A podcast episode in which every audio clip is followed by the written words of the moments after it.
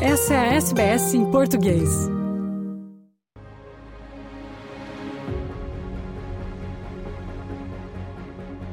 Olá, viva Luciana, muito boa tarde, muito boa tarde a todos. Olá, viva Fernando, muito boa tarde, muito boa tarde a todos e uh, trago-vos uh, quatro temas. Foram mais de 12 anos de impecáveis boletins semanais desde Lisboa sobre o desporto de Portugal no nosso programa de domingo. Agora, o jornalista Rui Viegas deixou de ser colaborador da SBS em português ao fim de 2023. Foram centenas de boletins neste período que viu o futebol do país sair das sombras do cenário europeu até o título da Europa em 2016 e hoje se tornar um dos principais centros de formação de atletas e treinadores. Jornalista da Rádio Renascença e do DAS de Portugal, Rui Costa Viegas começou sua carreira em rádios locais do Algarve, região onde nasceu. O jornalismo entrou em sua vida por contágio de família. É ele quem nos conta. Olá, viva a todos os amigos da Austrália, Luciana, Fernando, restante equipa, é um prazer falar sempre convosco. Agora num registro um pouco uh, diferente, uh, porque falar de nós é sempre mais uh, complicado. Eu trabalhei muito tempo e comecei a minha atividade profissional no sul do continente português, numa região que é a região do Algarve, uma zona mais da província. Eu sou do interior dessa região, que é uma região turística de praia, mas eu sou do interior e os meus eh, primeiros trabalhos foram na área das rádios locais, da imprensa regional, trabalhos mais locais. Digamos que essa foi um pouco a minha escola, juntamente com a própria formação académica.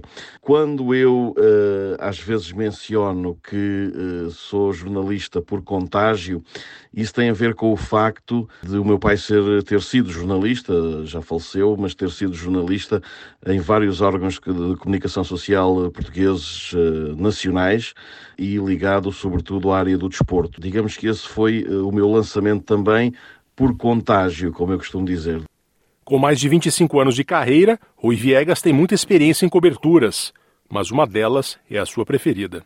Poderia eleger uh, de forma rápida que o grande trabalho da minha vida aconteceu nos Jogos Olímpicos eh, de 2012 em Londres, uh, já ao serviço da Rádio Renascença, para onde eu vim em 1999 na redação nacional em Lisboa, depois de ter trabalhado como correspondente uh, no Algarve. Mas de facto foram os Jogos Olímpicos que me marcaram, de facto um uh, evento único. Quem já passou por ele, quem já teve a oportunidade de eh, fazer a cobertura de uma Olimpíada, sabe perfeitamente aquilo que eu estou a dizer. Pela sua dimensão, por tudo aquilo que está em volta da própria competição, pela duração do evento, esse é o evento uh, que mais me marcou e que certamente mais marcará muita, muita gente, muitos jornalistas, muita, muito pessoal da comunicação social, mas elejo esse como, de facto, o grande evento uh, e o grande momento, aquele que guardarei para sempre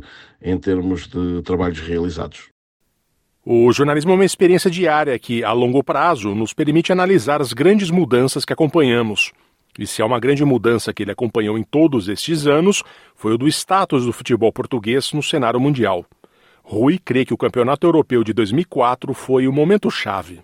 O futebol português eh, deu realmente um salto qualitativo, tornou-se um futebol muito mais competitivo, começou a criar eh, e a exportar valores a um ritmo quase inacreditável, sei lá, na década de 70 e 80. Tivemos, de facto, já grandes jogadores nesses momentos. Eusébio, na década de 60, 70.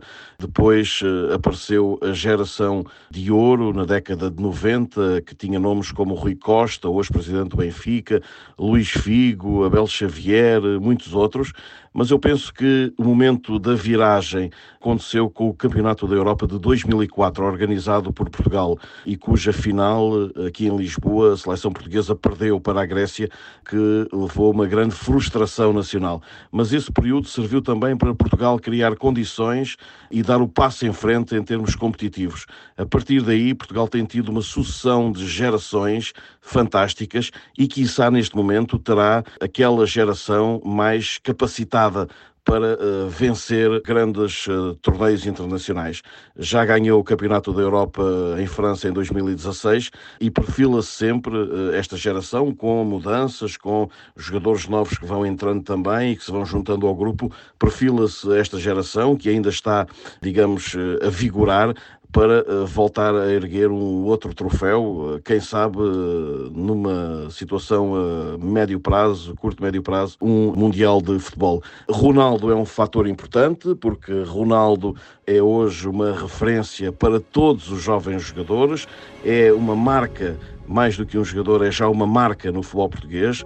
Há um período antes e depois de Ronaldo, isso não há a mínima dúvida, e então penso que a partir de agora o futebol português tem todas as condições, mesmo que Ronaldo deixe de jogar nos próximos anos, isso vai acontecer certamente, tem condições para de facto voltar a erguer um grande troféu e, e mais do que a Eurocopa, como vocês chamam, mais do que isso, também uh, um Mundial de Futebol. Essa será a grande meta para o futebol português nos próximos anos.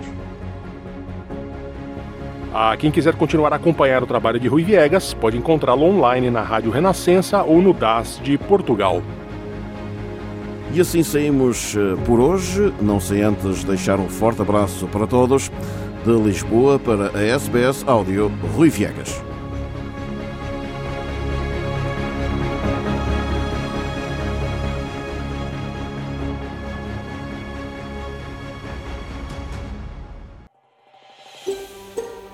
Quer ouvir mais notícias como essa? Ouça na Apple Podcasts, no Google Podcasts, no Spotify ou em qualquer leitor de podcasts.